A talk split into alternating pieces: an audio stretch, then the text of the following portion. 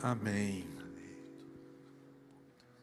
Meus irmãos, eu queria convidá-los a abrir sua Bíblia no texto que o apóstolo Paulo escreveu aos Coríntios, na sua segunda epístola, no capítulo 4.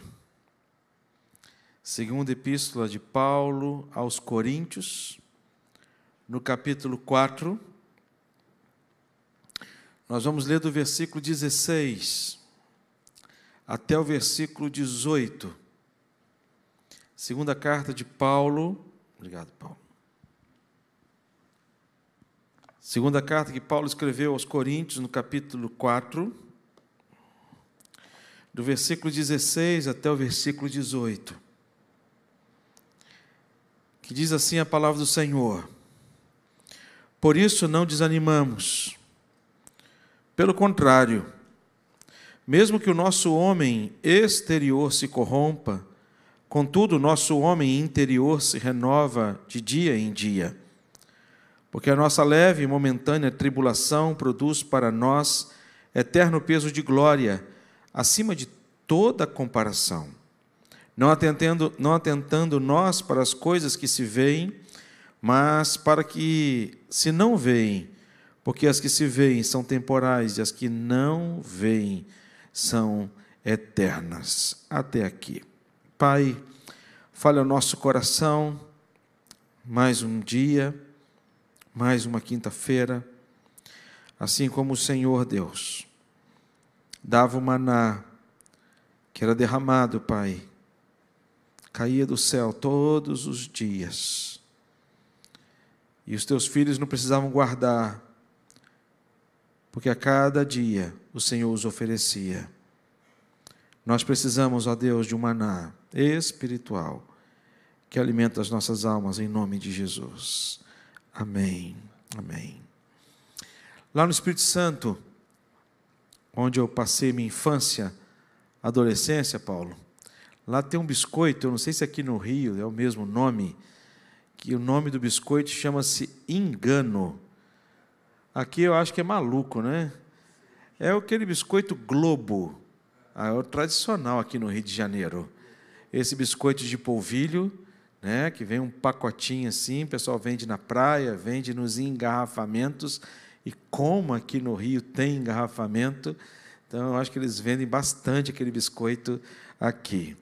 Esse biscoito lá no Espírito Santo é chamado de mentira. Eu não pesquisei o motivo, por que o nome é mentira, não que as pessoas que vendam sejam mentirosas, né?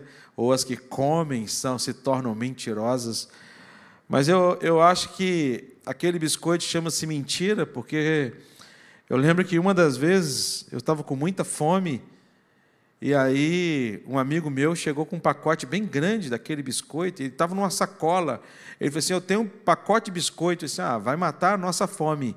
Aí na hora que ele tirou, eu falei assim: Ah, já não vai matar mais, é mentira, né? É mentira. Quando a gente quando a gente fala da palavra de Deus, a palavra de Deus é a única fonte que sacia a nossa fome espiritual.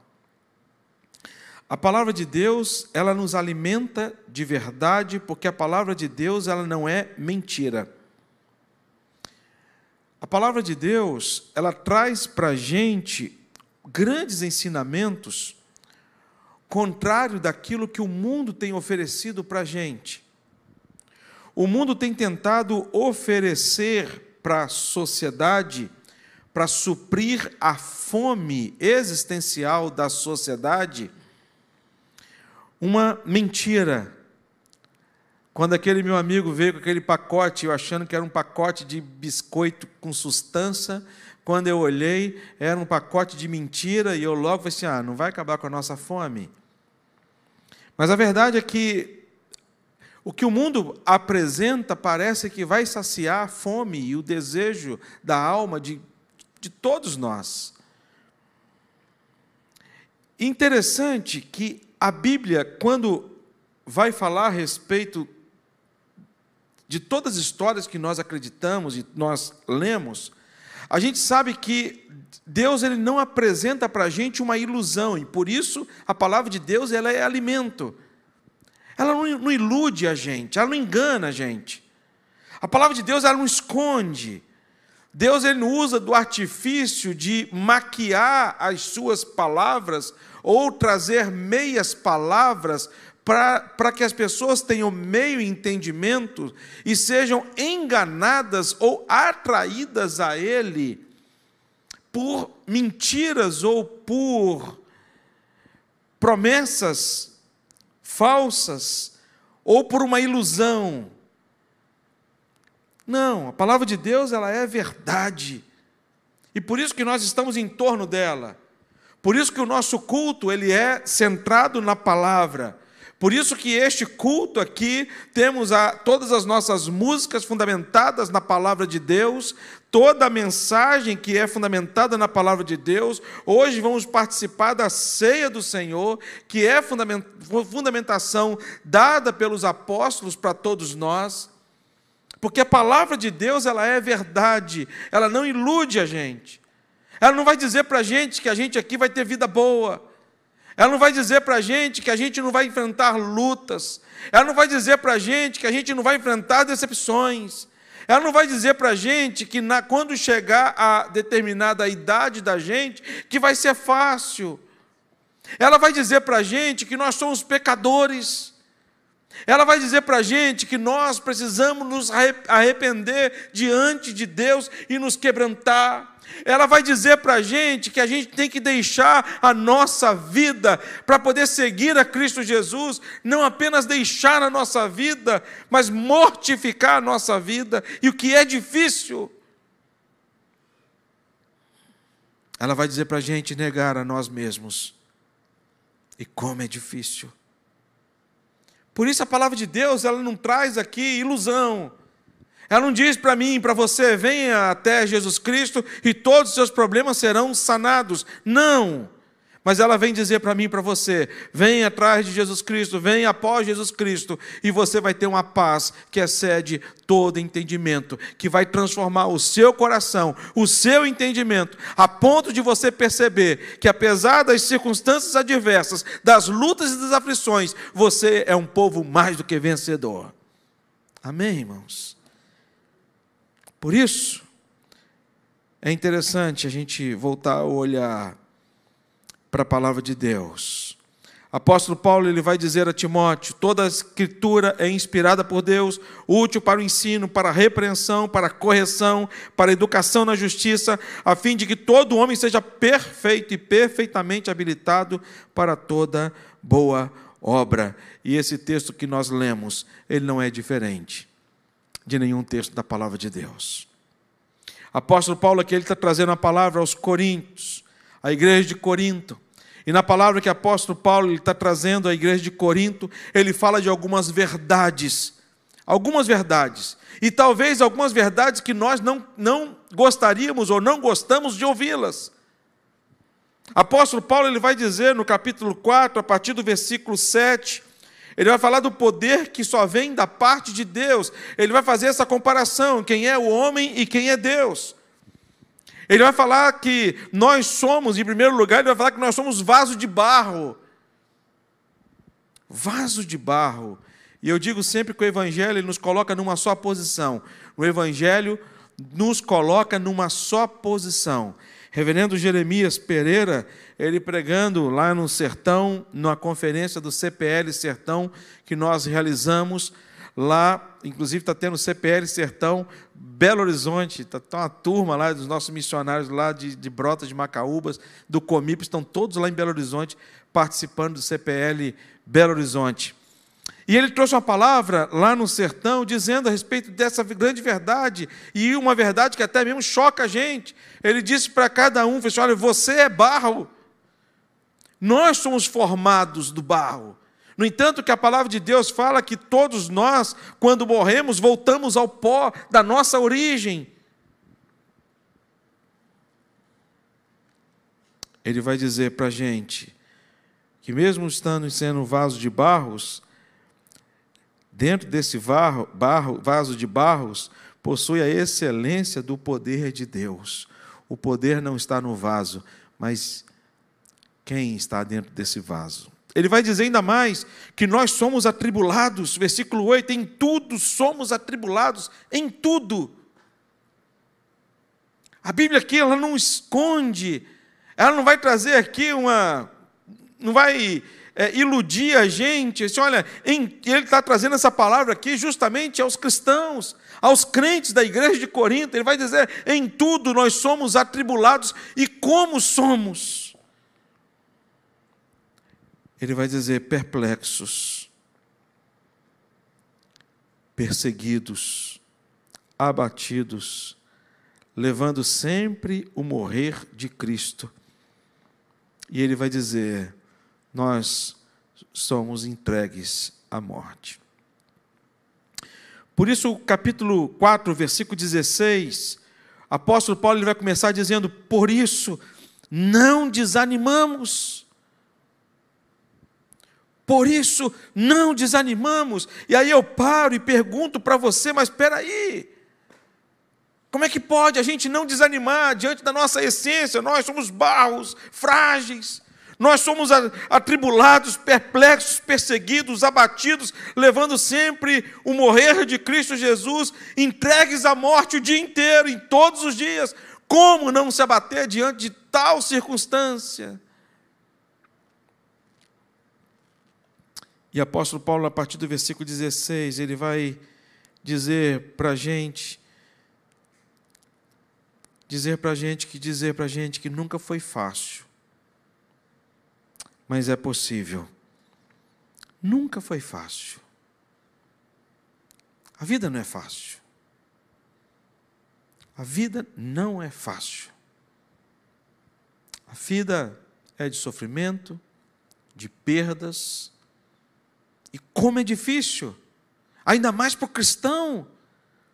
Nós que somos perseguidos, a igreja de Cristo Jesus é a que sofre a perseguição nesse final de existência humana e terrena.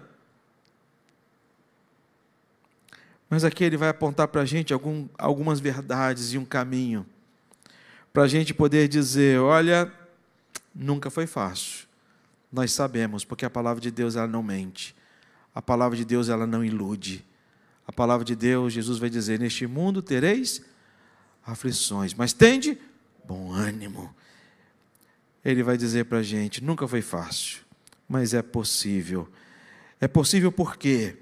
Em primeiro lugar, porque podemos crer no renovo, e é isso que ele vai dizer para a gente. Por isso, não desanimamos, pelo contrário, mesmo que o nosso homem exterior se corrompa, contudo, o nosso homem interior se renova de dia em dia.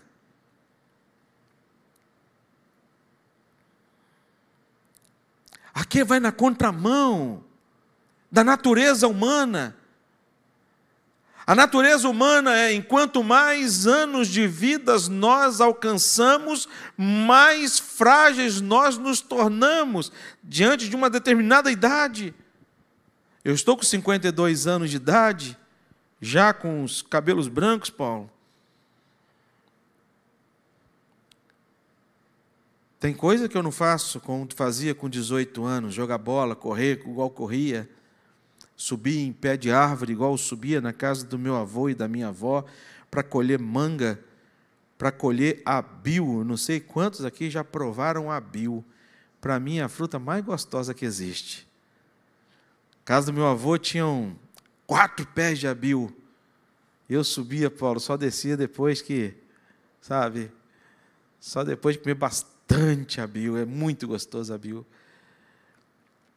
Se eu ver um pé de abril hoje, eu vou pegar uma vara para poder cutucar, para poder ver se cai algum, porque eu já não tenho mais coragem. A verdade é que quanto mais experientes nos tornamos, mais novos nós ficamos espiritualmente. É o que a palavra de Deus está falando, é um paralelo entre o interior e o exterior. Um grande comentarista bíblico, pregador, Moody, comentando esse texto de 2 Coríntios, ele vai dizer: o tempo presente em ambos os verbos corromper e renovar, indica ação simultânea. Então é uma ação simultânea. Enquanto mais idade nós vamos alcançando, enquanto mais experiência nós vamos tendo de Deus, ao mesmo tempo, ele vai dizer: indica ação simultânea. O homem exterior corresponde ao vaso de barro, do capítulo 4, versículo 7. É a casa terrestre, do capítulo 5, versículo 1. As sementes da corrupção e da desintegração estão no corpo desde o nascimento. E de fato é. Quando nós somos gerados, estamos sendo gerados nós temos um cronômetro regressivo que é ligado à nossa vida, porque marca um dia do nosso nascimento e marca, tem um dia marcado para a nossa partida deste mundo. William Barclay, ele fala o seguinte sobre esse texto: os mesmos sofrimentos que podem debilitar, debilitar o corpo do homem, fortalece as fibras da sua alma. Vou repetir os mesmos sofrimentos que pode debilitar o corpo do homem, fortalece as fibras da sua alma. Paulo ele vai na contramão da natureza. Ele vai dizer: o físico a cada dia ele se corrompe, mas o espiritual a cada dia ele se renova. Por isso que o profeta Isaías ele vai dizer: os moços de exausto caem, os moços de exaustos caem, mas aqueles que esperam no Senhor renovam as suas forças. É disso que o apóstolo Paulo está dizendo. O apóstolo Paulo está dizendo para mim e para você que nós podemos crer no renovo a despeito das circunstâncias adversas. As circunstâncias adversas elas não vão deixar de existir na nossa vida. Mas as circunstâncias adversas, elas servem não apenas para poder trazer ao nosso coração o entendimento de quem somos, finitos, falíveis, fracos e dependentes de Deus, mas vem para poder fortalecer a nossa fé no Senhor Jesus Cristo. É por isso. Quando a gente vê Deus tratando da vida de Jó, homem íntegro, reto, temente a Deus, que se desvia do mal. E Deus permite que acontecesse tudo o que aconteceu com Jó. Mas lá depois, quando Jó ele reclama, ele chora, ele ele chega e fala: Senhor, eu te conhecia só de ouvir, mas agora os meus olhos te veem. Jó aprendeu quem era Deus em meio às grandes e terríveis lutas que ele teve na vida dele. O ser humano tem, tem a tendência de investir no físico, ainda mais nessa no lugar onde nós moramos, onde há um culto pelo corpo. Há um culto pelo corpo. Não estou dizendo que você não deve buscar orientação para poder cuidar da sua saúde, cuidar do seu corpo, não estou dizendo que você não deve ir à academia, fazer exercício. Você tem que fazer, você precisa cuidar do seu corpo, porque o seu corpo é templo do Espírito Santo de Deus. Mas não tornar o seu corpo como algo que você vai cultuar na sua vida. O mais importante do que cultuar o corpo e olhar para o corpo é você buscar esse fortalecimento espiritual, e esse fortalecimento espiritual, ele só pode vir da parte de Deus. Este renovo, ele só vem da parte de Deus.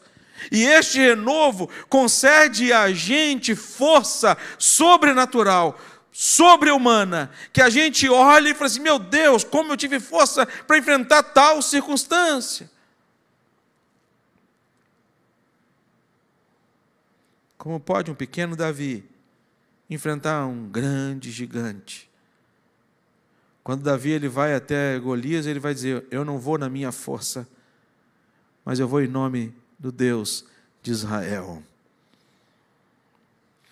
Caleb, quando ele vai pedir a Josué a parte da, da, da sua herança, ele diz: Eis agora o Senhor me conservou em vida, como prometeu, há 45 anos se há 45 anos foi prometido para ele, 40 anos de travessia do, do, do, do deserto, ele com 85 anos, ele vai dizer: 45 anos há desde que o Senhor falou essas palavras a Moisés, andando em Israel, ainda no deserto, e já agora sou de 85 anos.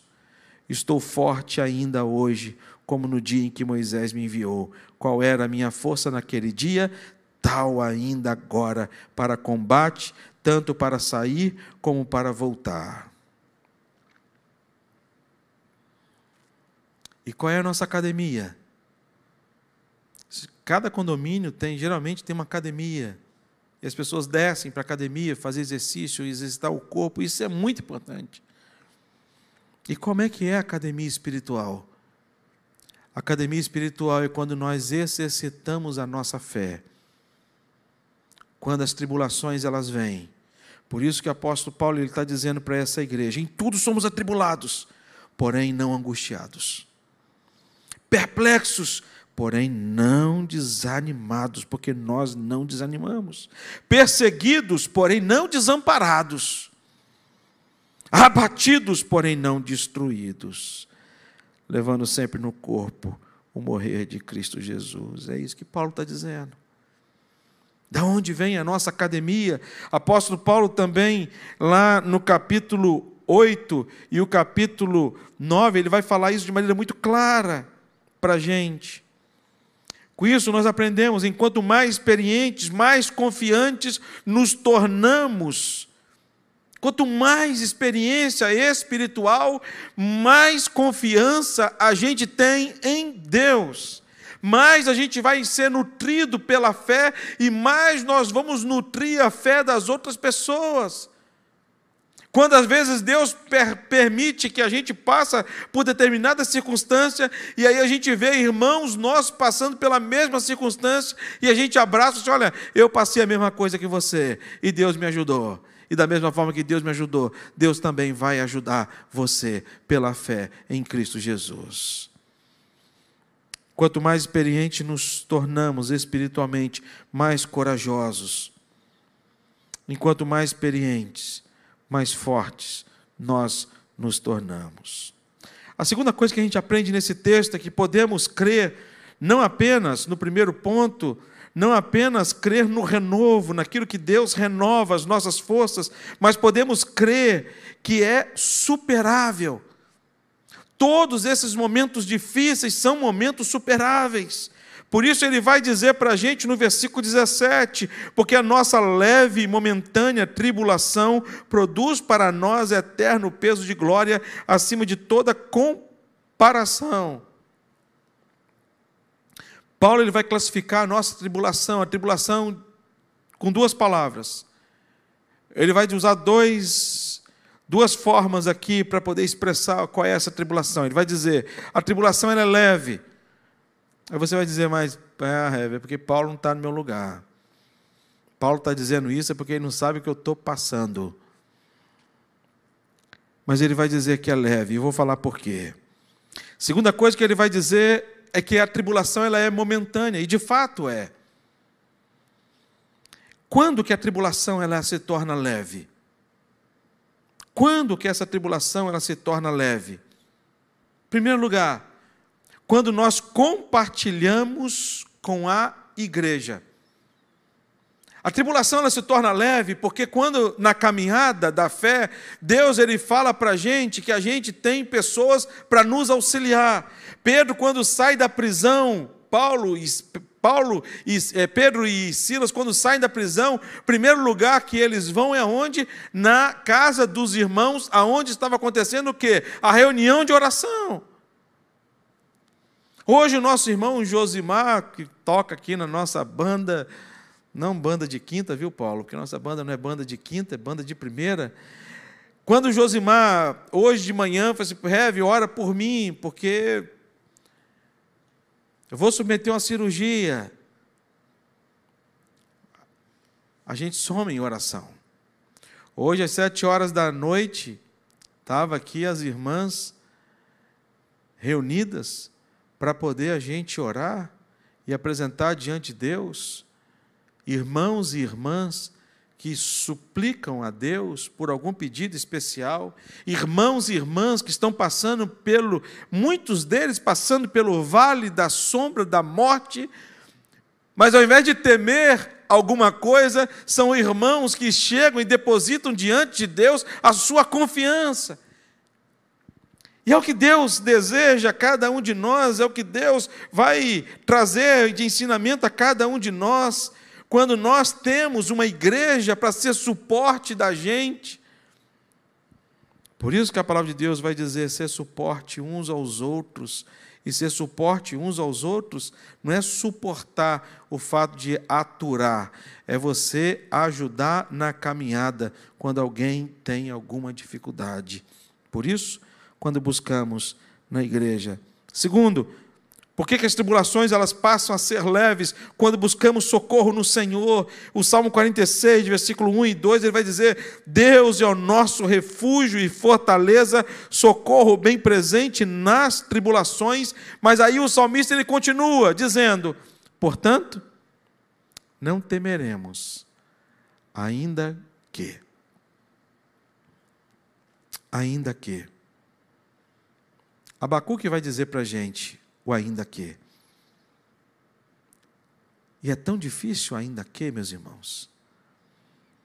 As tribulações elas se tornam difíceis, pesadas e duradouras, muitas das vezes. Pesadas porque a gente não compartilha com a igreja, pesadas porque a gente não compartilha com Jesus Cristo. Jesus vai dizer para a gente: olha, vinde a mim, todos vós estáis cansados e sobrecarregados, que eu vos aliviarei. Aqui não é uma promessa de pastor, aqui não é uma promessa de uma denominação dizendo a cada um de vocês: olha, venham até Jesus, lancem diante de Jesus as suas aflições, os seus pesos, e provem de Jesus a leveza. Ele vai convidar para a gente lançar diante dele Portanto, não temeremos, ainda que. Quando que as tribulações elas passam a ser momentâneas? Primeiro, quando entendemos que elas são necessárias para a nossa vida. As tribulações elas passam a ser momentâneas quando a gente passa a entender que elas são necessárias. É necessário. Segundo, quando entendemos que elas de fato têm um tempo. O Salmo 84, versículo 6, ele vai dizer: O qual, passando pelo vale árido, faz dele um manancial de bênçãos, o cobre a primeira chuva. E esse texto é muito interessante, porque esse salmo ele vai retratar uma poesia muito bonita.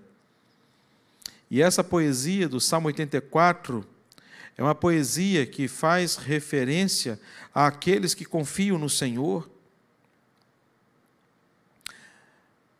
O salmista ele começa dizendo: esse é um salmo dos filhos de Corá. Ele começa dizendo: Quão amáveis são os teus tabernáculos, Senhor dos exércitos. São pessoas que habitam na casa do Senhor e esses que moram na casa do Senhor estão ali na graça, na companhia de Deus Pai.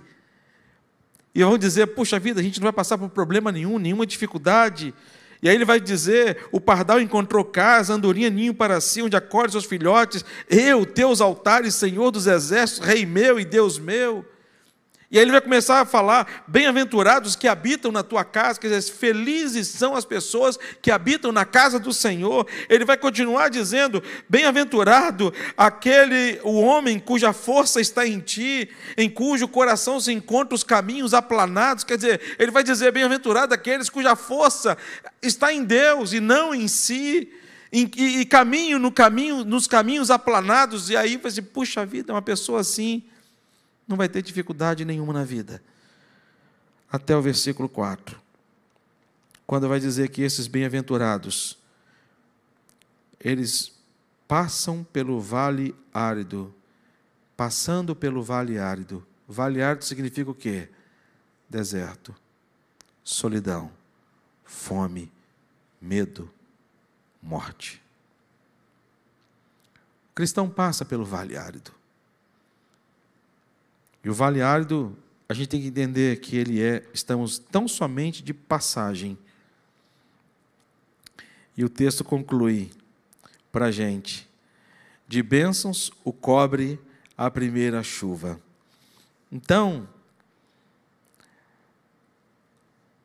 apóstolo Paulo ele vai dizer para esta igreja: Porquanto a nossa leve e momentânea tribulação produz para nós eterno peso de glória, acima de toda comparação. Em terceiro e último lugar, em terceiro e último lugar, a gente aprende que nunca foi fácil, mas é possível, é possível, porque podemos, nós podemos crer no amanhã. Versículo 18, ele vai dizer para a gente: não atentando nós nas coisas que se veem, mas as que se não veem. Porque as que se veem são temporais e as que não se veem são eternas. Paulo aqui lança dois grandes desafios para a vida cristã: crer naquilo que não vemos. E é um desafio a gente crer no amanhã. O amanhã é para a gente uma grande interrogação. Para a gente. Mas a gente já sabe o amanhã nas mãos de quem está.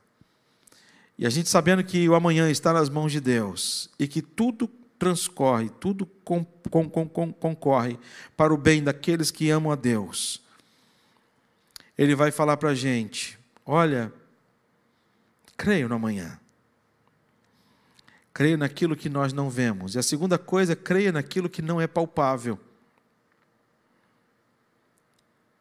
Crer no amanhã, crer naquilo que a gente não vê, crer naquilo que a gente não pode apalpar, que a gente não pode ter certeza, que não pode ter convicção.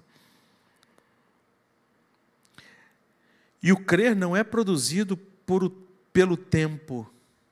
Não é o tempo que vai produzir não é o tempo que vai produzir a nossa fé. Não é a religiosidade que vai produzir a nossa fé. Não é a religiosidade que vai, vai, vai, vai fazer com que eu e você creiamos no amanhã. O que vai nos levar a crer de fato no amanhã é o fato de nós acreditarmos e crermos de fato em Jesus Cristo que ele morreu, mas ele ressuscitou. Ele não está preso no madeiro, numa cruz, e nem muito menos num túmulo, mas ele ressuscitou, está à direita de Deus Pai, intercedendo por cada um de nós, e o Espírito Santo de Deus habita no meu e no seu coração. Ele está com a gente. A religiosidade, ela não produz isso. Dentro de uma igreja, Existem pessoas que acreditam e outras que não. Tem algumas pessoas que podem até acreditar pelo fato do conhecimento teórico, mas não no conhecimento prático. Prova disso é que Jesus ele vai dizer para um grego, um centurião, algo que ele deveria dizer para um dos discípulos. Para os discípulos, ele, ele já disse muitas vezes: homens de pequena fé, por que duvidaste? Enquanto para um centurião, ele afirmou: Afirmo-os que nem mesmo Israel achei fé como esta. Então, a fé, ela não é produzida pela religiosidade. A fé ela é produzida pela ação de Deus em cada coração, diante das lutas, adversidades e os desafios da vida. Sabe, meus irmãos, eu quero, nós vamos orar a Deus nesse momento. E na nossa oração nós vamos pedir a Deus que Deus ele renove as nossas forças interiores a força da nossa alma. E nós precisamos ser fortalecidos na alma. Que Deus renove as forças dos nossos filhos, da nossa igreja, Porque é a força interior que vai nos ajudar a vencer as adversidades da vida. É a força interior, é a presença do Espírito Santo de Deus dentro do nosso coração que vai nos fortalecer diante das investidas de Satanás contra a nossa vida. Que Deus traga o renovo. Que Deus ele traga ao seu coração a fé suficiente para entender e crer que tudo existe um tempo determinado por Deus e que tudo é superável. Todos os obstáculos que você está enfrentando na sua vida, por mais difícil que seja, ele é superável pelo poder que há no nome de Jesus. E por último, não deixe de crer no amanhã. O amanhã não pertence a você. O amanhã pertence a Deus. Por isso, coloque o amanhã diante do Senhor. Nós vamos orar nesse momento. Quero convidar a Eveli para apresentar diante de Deus as, as nossas orações e as nossas petições com ações de graças. Vamos orar.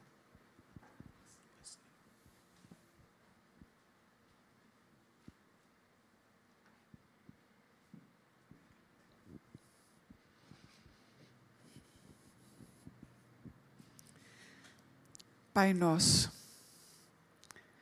como é bom conversar contigo, mesmo sabendo que o Senhor já conhece tudo aquilo que está no nosso coração. Quando nós sabemos que os nossos dias têm sido difíceis, parece que as lutas são intermináveis, quando vemos que uma doença acomete um irmão e o nosso coração se aflige e fica desesperançado, o Senhor vem com a tua palavra e diz: não desanime. Vá em frente, eu estou contigo. É assim que cremos, ó Deus que diante de tribulações, de aflições, de provas, o Senhor tem nos ensinado a ser perseverantes. E com isso, ó Deus, caminhamos de fé em fé, dia após dia, crendo que o Senhor está nos ensinando a confiar em Ti. Sim, Deus, nós oramos por aqueles que estão abatidos, fracos, desencorajados, diante de tantas lutas. Mas o deserto tem um fim. E é assim que cremos, ó Deus, porque até ali o Senhor também está. O Senhor não, não nos deixa sós o Senhor está segurando nas nossas mãos e permitindo que a gente dê um passo de cada vez, na certeza de que o teu cuidado é para com cada um de nós, para com cada um que se sente enfraquecido, desenganado, desesperançado, atribulado. E o Senhor tem nos ensinado a descansar em Ti Isso traz para o meu coração, para o nosso coração, a certeza de que o Senhor está no amanhã. O Senhor está cuidando de nós. Por isso, Deus, em nome de Jesus, escuta a nossa oração. E atende, Senhor, segundo o teu querer, segundo a tua vontade, cada um dos pedidos feitos Atende, Senhor, segundo o teu querer, porque sabemos que a tua vontade é boa, perfeita e agradável. Nós fazemos essa oração, Senhor, crendo que a cada dia, a cada prova, o Senhor renova em nós um espírito inabalável. O Senhor renova em nós as forças Cremos que a cada dia o Senhor nos sustenta. Cremos, Senhor, não pelo que vemos, mas porque o Senhor tem prometido estar conosco todos os dias. No nome de Jesus Cristo, por meio dele, é que confiamos que o Senhor tem todas as respostas ao nosso coração. Amém.